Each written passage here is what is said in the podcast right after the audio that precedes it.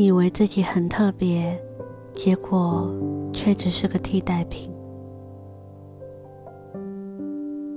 嘿，今天的你还好吗？在看电影的时候，常常我们会有“我有同感，所以我懂”的这种念头出现。几年前，我追踪了一个用电影解读人生的社群账号，那些电影教我的事。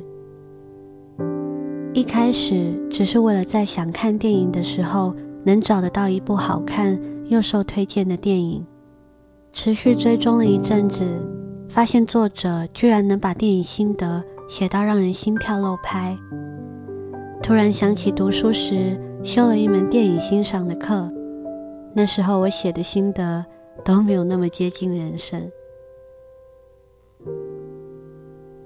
后来他们出了书，到现在，偶尔生活遇到分岔路的时候，我都会随手翻起一页，看看能不能突然的脑袋就开窍了。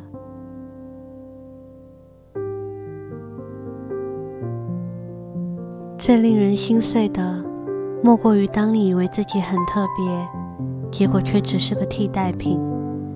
这也是出自于那些电影教我的事。很多时候就是这样啊，我们总以为自己是无可取代的，在谁的心里好像都能是唯一，殊不知你在人家的心底没有同等的分量。想想也只能感到无奈。人虽生来平等，可是我们却不能要求平等。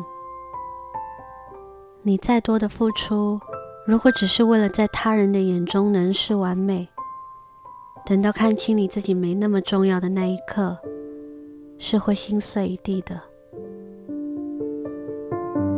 为自己成为更好的自己吧，不去沦为谁的替代品。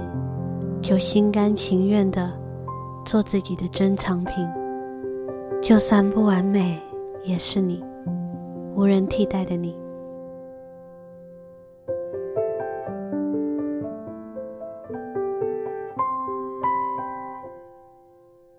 我是小雨，晚安，祝你们好眠。